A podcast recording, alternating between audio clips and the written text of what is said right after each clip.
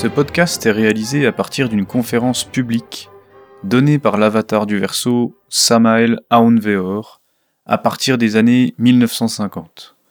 Vous êtes libre de diffuser cet enseignement gnostique tant que cela reste gratuit. Bonne écoute. Le petit monde limité dans lequel nous vivons. Conférence de Samael Aounveor donnée en public dans les années 1952.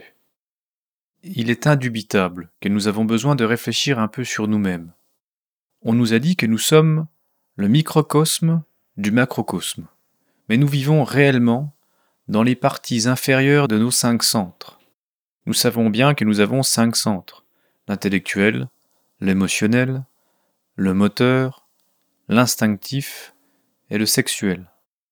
Il est indiscutable que ce microcosme auquel nous appartenons est contrôlé par tous nos intérêts de type personnel.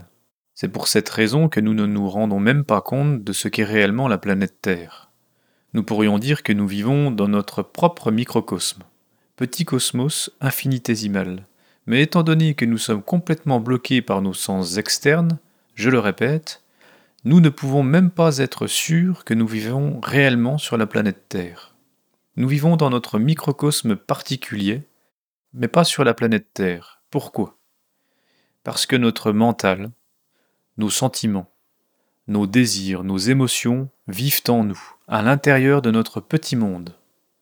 Les intérêts mesquins nous contrôlent, nous n'avons pas le temps de penser à autre chose qui ne soit pas en rapport avec nos intérêts égoïstes, nos passions, etc. Par conséquent, franchement, nous ne vivons pas vraiment sur la planète Terre. Ceci paraît paradoxal, mais c'est certain. Qui pourrait se vanter de connaître réellement la planète sur laquelle nous vivons? C'est un monde avec sept dimensions. Qui le connaît? Nous savons que dans la mer, surtout dans certaines zones profondes et isolées du Pacifique et de l'Atlantique, il y a des phénomènes extraordinaires. Il y a des lieux où les bateaux ne peuvent pas avancer, des eaux mortes, comme on dit, pour lesquelles il n'existe pas d'explication.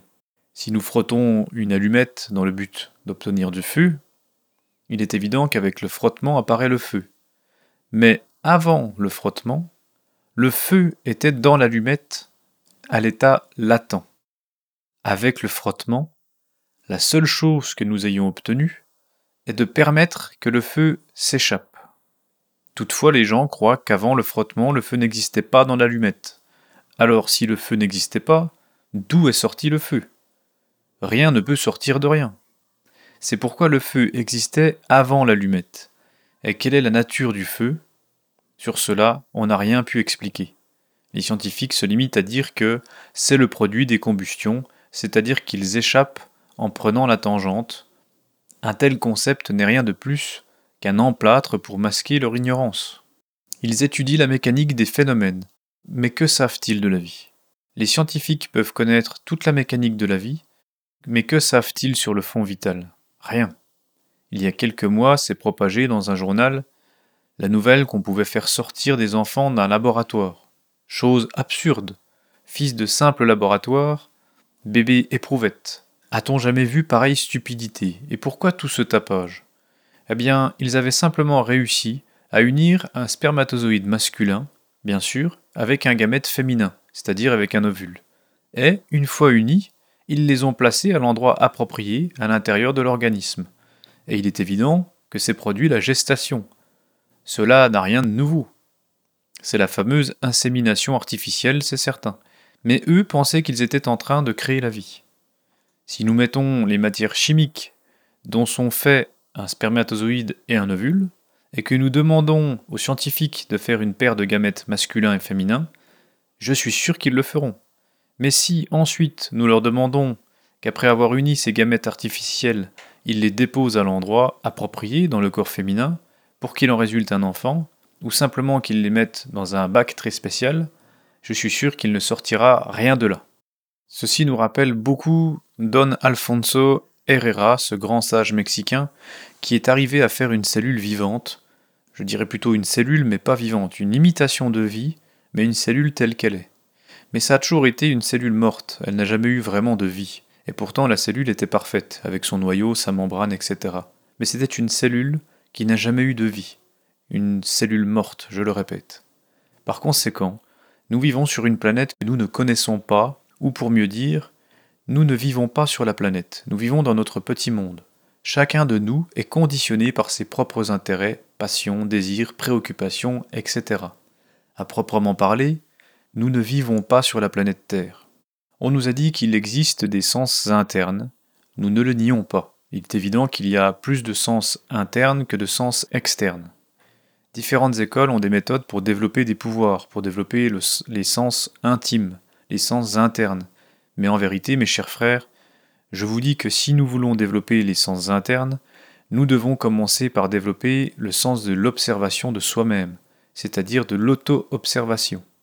Ce sens-là est latent en chacun de nous, mais il faut le développer. Ce développement n'est possible qu'à force de pratique.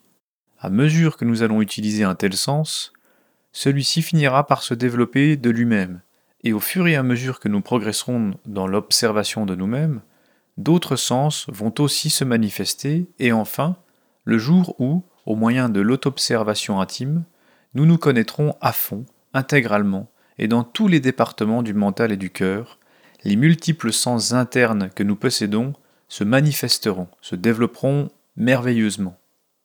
Voilà pourquoi on nous a dit Noce te ipsum, Homme, connais-toi toi-même, et tu connaîtras l'univers et les dieux. À mesure que nous devenons plus réfléchis, nous comprenons aussi l'état lamentable dans lequel nous nous trouvons.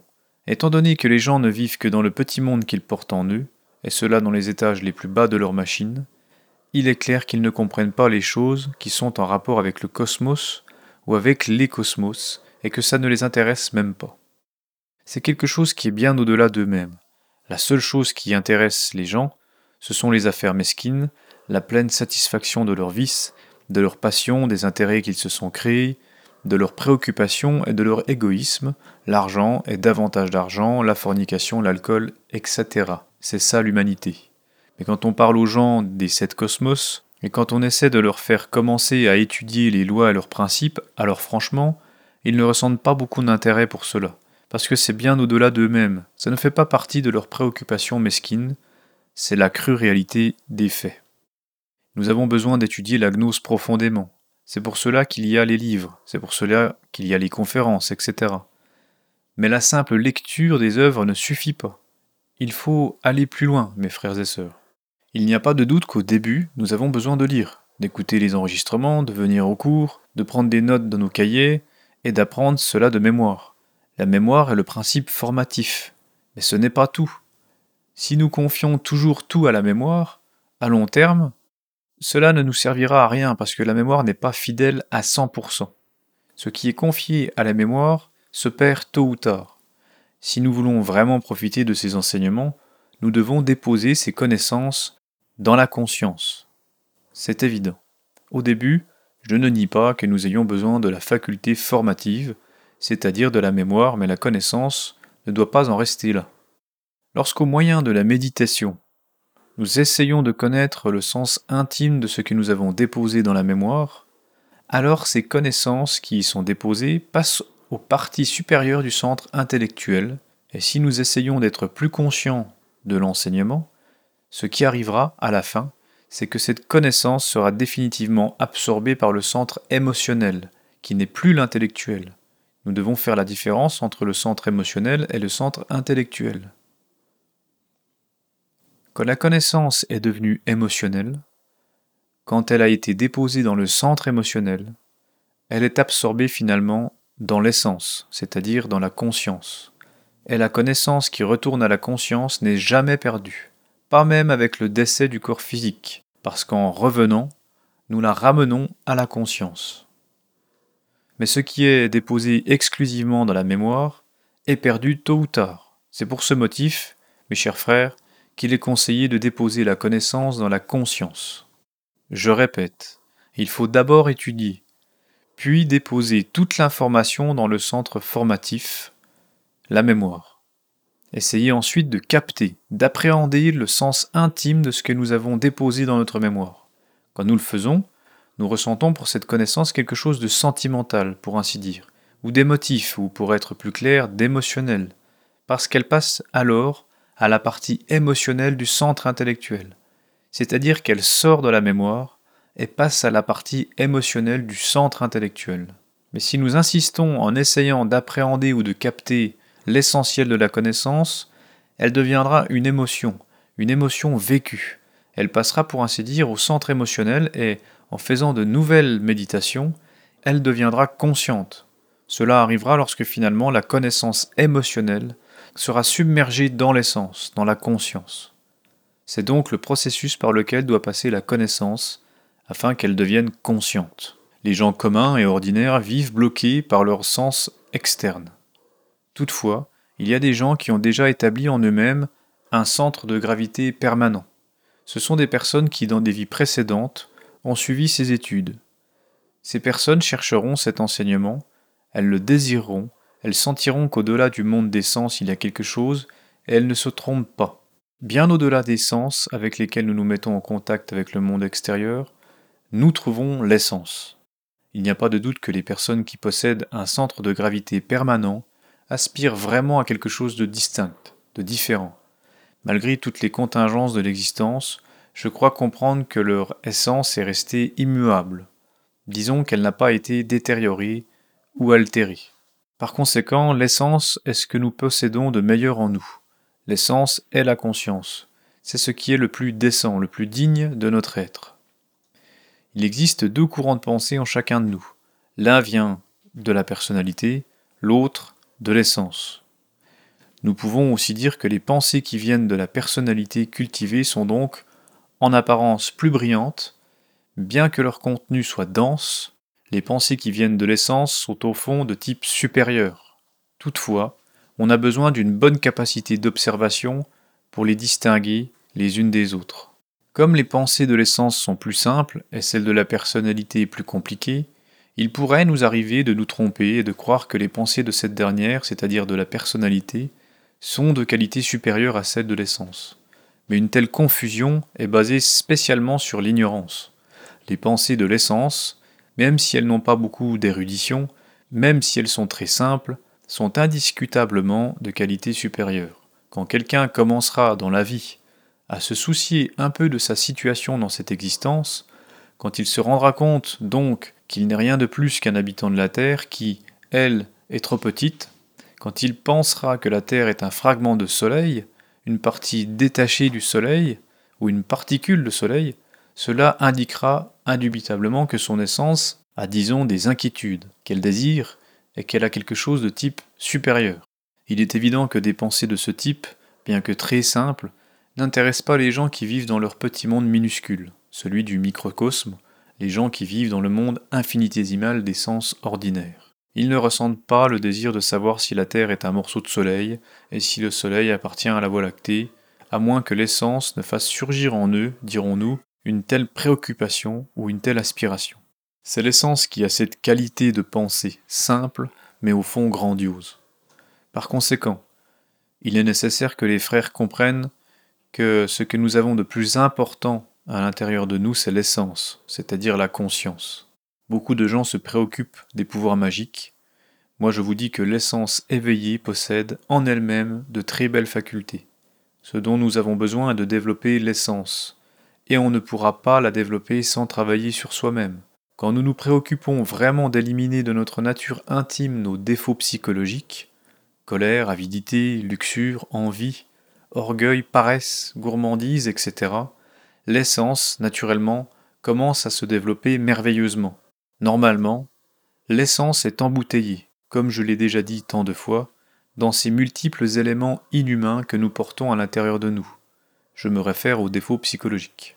Au fur et à mesure que nous allons désintégrer ou pulvériser ces éléments, l'essence va se dégager, se désembouteiller, s'émanciper, et quand nous aurons obtenu l'annihilation totale de tous les éléments indésirables que nous portons à l'intérieur de nous, alors l'essence sera absolument libre, complètement éveillée, avec une spontanéité précieuse dans ce monde de la manifestation.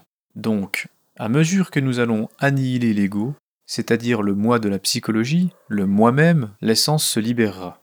Avec la mort radicale du moi, du moi-même, du soi-même, l'essence sera absolument libre, et une essence libre, en se manifestant à travers un corps humain, à travers un cerveau ou trois cerveaux, parce qu'en réalité, nous, non seulement nous avons le cerveau intellectuel, mais nous avons aussi le cerveau émotionnel et le cerveau moteur, sera une essence naturellement très précieuse, et en elle resplendiront les pouvoirs de la clairvoyance, de la clairaudience, de la télépathie, les facultés pour le dédoublement astral et beaucoup d'autres sens intimes qu'il serait trop long d'énumérer. C'est ainsi que le chemin pour obtenir des pouvoirs est celui de la mort. Ce n'est pas pour rien qu'on dit si le germe ne meurt pas, la plante ne naît pas. Quand nous mourons en nous-mêmes, quand ce cher ego que nous portons en nous devient poussière, les pouvoirs affleurent parce que l'essence surgit. L'essence libre surgit. L'essence libre jouit de très nombreuses facultés, de sens précieux, de capacités étonnantes. Il existe aussi de multiples organisations, diverses organisations, écoles, etc., pour développer les chakras, pour obtenir des pouvoirs magiques. Certaines de ces institutions enseignent en définitive des pratiques que nous pourrions qualifier de noires. En vérité, nous pouvons affirmer, mes chers frères, que si nous ne nous préoccupons que de développer des pouvoirs, et que nous n'annihilons pas le soi-même, le moi-même, le moi de la psychologie, ce qui pourrait nous arriver en plus, c'est que nous nous convertissions en mage noir. Les saintes écritures en ont parlé très clairement. L'Évangile a dit Cherchez d'abord le royaume de Dieu et sa justice, et tout le reste vous sera donné de surcroît. Voyez comme un nouveau-né est beau. La seule chose qui s'exprime à travers cet enfant, dans cet enfant, c'est l'essence. Mais je le répète, je parle d'un nouveau-né. Ceux qui pensent qu'un nouveau-né se trouve en état d'inconscience endormi se trompent profondément. Un nouveau-né vous regarde avec pitié. Il est plus éveillé que vous. Si vous croyez qu'il ne se rend pas compte de votre vie, vous vous trompez parfaitement. Non seulement il se rend compte de la manière dont vous vivez, mais ce qui est pire, des erreurs que vous portez en vous. Et c'est ce qui est le plus lamentable. Je ne veux pas dire que 100% de l'essence s'exprime dans un nouveau-né. Non. Évidemment, dans l'enfant qui est venu, dans celui qui est revenu à l'existence, je veux dire qui s'est réincorporé dans un nouvel organisme humain, s'exprime seulement une fraction minime d'essence. Mais cette minime fraction libre, qui peut s'exprimer chez l'enfant parce qu'elle est libre, est aussi indiscutablement éveillée et autoconsciente. Il est regrettable que la totalité de l'essence ne puisse pas s'exprimer. Pratiquement 3% environ d'essence s'exprime chez un nouveau-né, mais l'ensemble de ces 3% est libre, auto-éveillé et conscient. Par conséquent, il a beaucoup de sens internes en pleine activité. Il est évident qu'au fur et à mesure que le temps passe, tout se met à changer. Cet enfant va s'endormir, spécialement à cause des grandes personnes. Il commence à imiter les gestes de ses aînés, leurs émotions inférieures, etc., jusqu'à ce qu'il finisse aussi par être endormi en faisant la même chose. Étant donné que le moi est multiple, un véritable illuminé qui se propose d'observer un nouveau-né pourra voir ce qui suit. Un enfant éveillé dans son berceau, une fraction minime d'essence qui s'exprime, qui est complètement autoconsciente, éveillée. Mais il voit aussi, autour du berceau, des créatures qui essaient de se manifester, différents égaux, différents moi. Certains avec de belles formes, d'autres avec des formes horripilantes, qui vont et viennent, qui entrent et sortent de cette chambre où dort l'enfant, qui tournent autour du berceau, etc.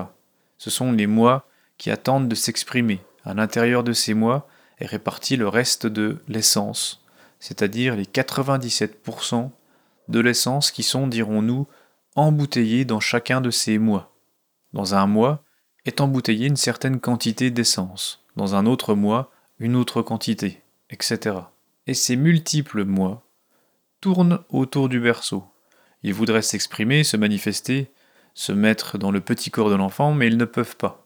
Et ce qui arrive, c'est qu'au fur et à mesure que le temps passe, la nouvelle personnalité du, nourrisson se forme peu à peu. Elle se forme avec l'exemple des plus grands, de l'école, etc.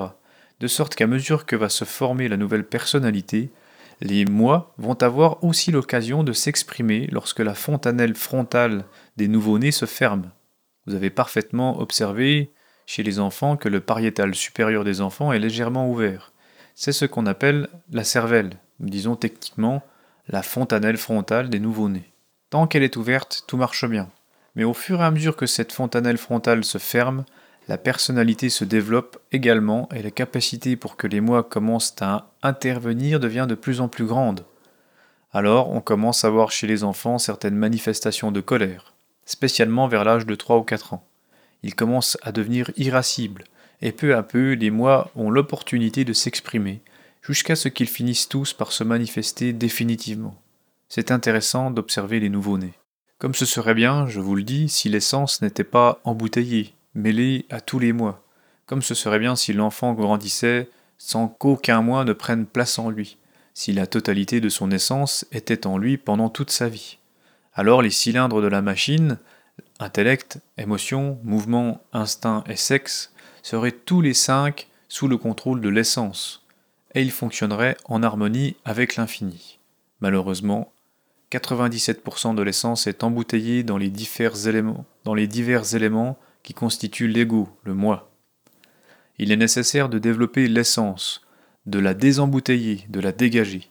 Quand nous y arriverons, de multiples pouvoirs divins, naturels, s'exprimeront en nous avec toute leur beauté et avec toute leur puissance. Nous n'avons donc pas besoin de nous donner de la peine pour obtenir des pouvoirs.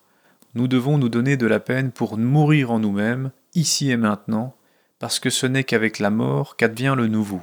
Observez la vie des grands mystiques chrétiens. Ils ne se sont pas souciés d'obtenir des pouvoirs. Ils se sont seulement souciés de la sainteté, d'éliminer chacun de leurs défauts psychologiques, de mourir en eux-mêmes, et au fur et à mesure qu'ils y arrivaient, de multiples facultés supranormales s'exprimaient en eux. On les a toujours connus comme des saints, et beaucoup d'entre eux ont les origines les plus diverses, soit d'Orient, soit d'Occident. C'est donc la sainteté qui est le plus important, mes chers frères. Ma conférence est terminée, si quelqu'un a quelque chose à demander, il peut le faire avec la plus entière liberté. S'ensuit une série de questions-réponses. Maître, vous nous avez expliqué le processus par lequel doit passer la connaissance afin qu'elle devienne consciente. Voici ma question. La nature de la vérité est-elle de caractère émotionnel ou de caractère instinctif? La vérité est quelque chose qu'on ne peut pas définir, parce que si on la définit, on la déforme. Mais nous pouvons dire que les étapes pour que la connaissance devienne consciente sont tracées de la manière suivante. D'abord on étudie, pour qu'ensuite la connaissance soit déposée dans la mémoire. Seconde étape, on médite dans le but de capter le sens profond de la connaissance déposée dans la mémoire. Quand on y arrive, la connaissance, grâce à la méditation, passe à la partie émotionnelle du centre intellectuel. Et ceci, il faut l'expliquer. Le centre intellectuel a trois parties. La partie intellectuelle supérieure, la partie émotionnelle et la partie motrice nous pouvons dire que la connaissance passe à la partie émotionnelle du centre intellectuel. Alors nous commençons à ressentir une certaine saveur par rapport à ce que nous avons déposé dans la mémoire. À un stade plus avancé de la méditation, cette connaissance abandonne définitivement le centre intellectuel pour être déposée strictement dans le centre émotionnel et ultérieurement, grâce à la technique de la méditation, nous arriverons enfin à ce que cette connaissance passe du centre émotionnel à l'essence. C'est dans l'essence donc qu'est déposée cette connaissance, c'est-à-dire la vérité ou les vérités que nous pouvons amener à l'essence. Pour parler plus clairement, elles ont une saveur plutôt émotionnelle. Je ne parle pas d'émotions inférieures, mais d'émotions de type supérieur. L'émotion supérieure permet à toute vérité de passer à l'essence où elle finit par rester déposée. Mais l'intellect froid et analytique d'un Aristote, par exemple, est complètement boiteux il ne permettrait jamais à la connaissance de devenir consciente. Il resterait déposé strictement dans la mémoire et c'est tout. C'est pourquoi nous disons qu'entre les systèmes aristotéliciens, qui ne sont que des raisonnements purs et froids, et les systèmes platoniciens ou du porphyre, je préfère Platon. Les méthodes néoplatoniciennes, ou les écoles de Jamblique et de Porphyre, sont émotionnelles et elles permettent d'amener la connaissance à la conscience, c'est-à-dire qu'elles permettent à la connaissance de devenir consciente, ce qui ne serait jamais obtenu avec le froid raisonnement d'un Aristote, c'est tout. Y a-t-il une autre question? Vénérable maître, comment faire pour que les enfants, au fur et à mesure que leur nouvelle personnalité se forme, ne se laissent pas attraper par les moi La vérité est ce qu'elle est. Verbum est codex. Il est donc évident que chez un nouveau-né se trouve une minime fraction d'essence qui s'exprime à travers lui, c'est pourquoi nous disons qu'il est beau et sublime. Malheureusement, et c'est le pire, tôt ou tard, surtout après que la fontanelle frontale des nouveau-nés se soit fermée, les mois commencent à s'exprimer. Ils commencent à s'introduire dans le petit corps parce qu'ils n'ont pas été dissous. Si nous pouvions orienter les enfants depuis l'enfance, nous devrions vraiment leur enseigner le chemin de la gnose, leur montrer ce qu'est l'ego, etc. Mais ceci serait, disons, un chapitre à part. Ce serait l'objet d'un autre entretien, et ce serait très long de parler de l'éducation des enfants. Je me limite uniquement à dire que tant que les mots existent, ils tendront à s'exprimer. Ce qui est souhaitable, c'est que nous désintégrions les moi pour que l'essence reste libre. En revenant, en retournant, en nous réincorporant dans un nouveau véhicule, nous reviendrions alors complètement éveillés et nous suivrions avec fermeté le chemin en lame de rasoir. Nous serions différents. Malheureusement, quand nous nous réincorporons, tôt ou tard, les moi commencent à se manifester, et quand ils commencent réellement à entrer dans le corps, à s'exprimer à travers nous, évidemment, nous perdons cette beauté propre au nouveau-né. Ce n'est pas pour rien que le Christ a dit Tant que vous ne serez pas comme des enfants, vous ne pourrez pas entrer dans le royaume des cieux. Il nous faut reconquérir l'innocence dans le mental et dans le cœur. Beaucoup de gens croient que l'innocence nous rend plus faibles, plus idiots, que quelqu'un peut nous exploiter misérablement, que comme on est innocent, tout le monde nous marche sur les pieds. Mais c'est un faux concept émis par l'ego, parce que l'ego se croit fort, omnipotent et puissant alors qu'en réalité il ne l'est pas, mais il croit qu'il est très fort. La vérité c'est que lorsque l'on désintègre l'ego, on crée l'innocence, mais avec de la sagesse, parce que la désintégration de chaque élément nous donne de la sagesse. Observons ce qu'est le processus de la colère. Combien y a-t-il de situations de colère? Il y en a de multiples, n'est-ce pas? On peut avoir de la colère dans une attaque euh, de jalousie, on peut avoir de la colère parce que nous sentons qu'on nous a trompés, on peut avoir de la colère par amour-propre, parce que quelqu'un a blessé notre amour-propre, etc. Bien étudier la colère est très intéressant. Comment la colère s'est-elle produite? Pourquoi une telle situation de colère? Comment a-t-elle explosé? C'est ainsi. Lorsque nous dissolvons un moi de la colère, c'est parce que nous l'avons préalablement compris, et par le fait de l'avoir compris, nous avons acquis une sagesse formidable unique. Si vous voulez le pain de la sagesse, vous devez comprendre chacun des éléments indésirables que vous allez désintégrer, et au fur et à mesure que vous les comprendrez, vous acquérerez de la sagesse. Bref, quand on désintègre la totalité de l'ego, qu'on a libéré l'essence, on devient innocent, mais avec de la sagesse. Et la sagesse, la sapience, nous protège parce qu'elle nous permet de connaître non seulement le bon et le mauvais, mais le mauvais du bon et le bon du mauvais. Maître, est-il vrai que les égaux, au fur et à mesure qu'on les dissout, deviennent de plus en plus petits, de plus en plus minces, et qui cessent d'avoir une forme horrible pour devenir beaux, pour ainsi dire? C'est ainsi. Les mois ont des formes variées. Il y a des mois monstrueux qui ressemblent à de véritables bêtes horripilantes. Tout clairvoyant qui les observe est horrifié. Avez-vous remarqué que les nouveau-nés ont généralement peur, qu'ils se mettent soudain à crier sans aucun motif. Donc c'est dû au fait qu'ils voient certains de leurs propres moi qui passent près du berceau et ceci leur cause de la frayeur.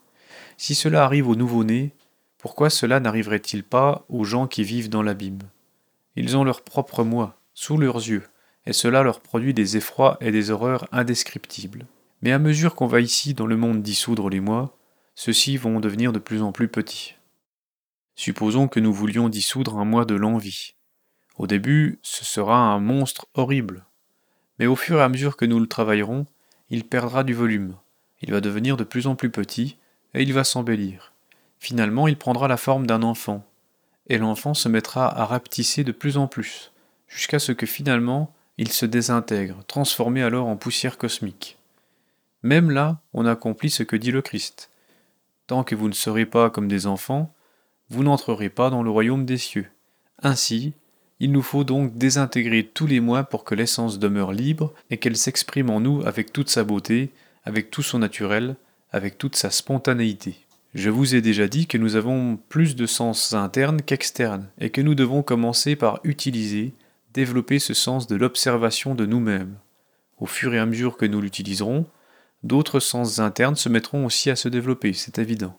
Par conséquent, mes chers frères, il est nécessaire de travailler intensément sur soi-même. Un autre frère désire-t-il poser une question? Vous me disiez, vénérable maître, que certaines personnes possèdent un centre de gravité permanent, établi en elles-mêmes, et que leur essence reste immuable, qu'elle n'a pas été détériorée ou altérée. Ceci se réfère-t-il au maître tombé, au bodhisattva?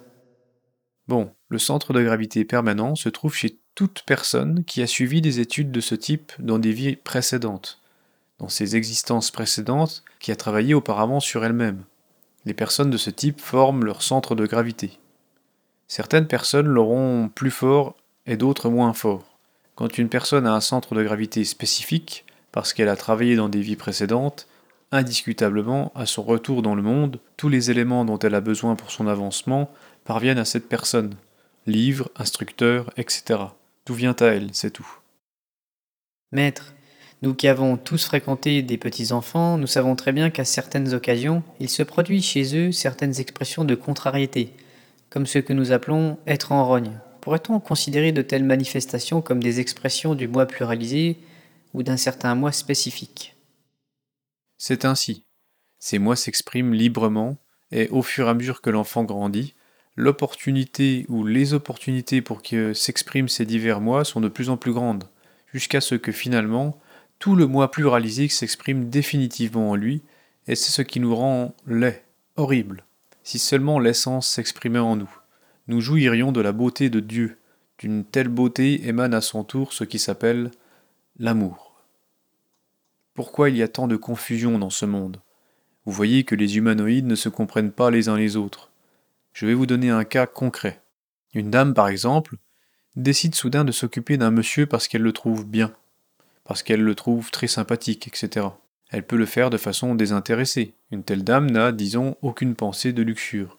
Elle n'est pas amoureuse du monsieur, uniquement, il semble être une bonne personne et elle veut l'aider dans ses nécessités, etc. Mais qu'arrive-t-il? Le monsieur a l'ego, et l'ego contrôle les cinq cylindres de la machine. Donc, comme l'ego contrôle les cinq centres de la machine, il interprète les choses à sa guise. Et les bonnes manières de la dame, au lieu de passer, disons, dans le centre émotionnel, passent donc dans un autre cylindre, dans le cylindre instinctif sexuel, et alors la luxure apparaît chez ce monsieur. Il est clair que le mental est contrôlé par le sexe, comme on le voit toujours, et le monsieur dit Cette dame est amoureuse de moi, il est probable que je lui plais, etc. Quelque temps après, il commence à lui faire des propositions de type sexuel. La dame est surprise et dit C'est impossible, je me suis occupé de lui de façon désintéressée, et ce monsieur a mal interprété mes bonnes façons, mes bonnes manières. Oui, il les a mal interprétées. Pourquoi les a-t-il mal interprétées? Parce qu'il a l'ego, et que l'ego contrôle les cinq cylindres de la machine. Mais si ce monsieur n'avait pas eu l'ego, si seule l'essence avait contrôlé les cinq cylindres de la machine, les attentions de cette dame seraient passées dans le centre émotionnel, et celui-ci se serait exprimé avec une pure amabilité et une véritable beauté. Il n'y aurait donc pas eu de mauvaises interprétations. Et l'exemple que je vous ai donné dans ce sens peut être étendu à beaucoup d'autres sens. Nous disons un mot et quelqu'un d'autre l'interprète mal. Pourquoi l'interprète-t-il mal? Parce qu'il ne l'interprète pas avec le centre correspondant. Il l'interprète avec un centre qui ne correspond pas. Nous émettons un concept intellectuel, par exemple, et il se peut que le centre émotionnel, non pas le supérieur mais l'inférieur, reçoive ce concept intellectuel et qu'il l'interprète mal. Il pense qu'on est en train de blesser son amour-propre, qu'avec ce concept, cet individu lui a lancé une ironie, de façon à ce qu'elle réagisse contre elle. Bref, nous ne nous comprenons pas les uns les autres. Pourquoi? À cause de l'ego, et ce dernier est une véritable tour de Babel. Et nous, les êtres humains, nous ne pourrons pas nous comprendre sur la face de la terre tant qu'il y aura l'ego. Tant que nous ne dissoudrons pas l'ego, il y aura des guerres et des rumeurs de guerre. Il y aura des grèves, il y aura de la violence, de la haine, etc. L'ego nous a tous rendus horribles.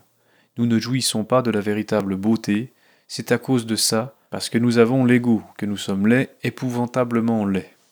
Si vous pouviez voir comme les essences libérées de l'ego sont belles.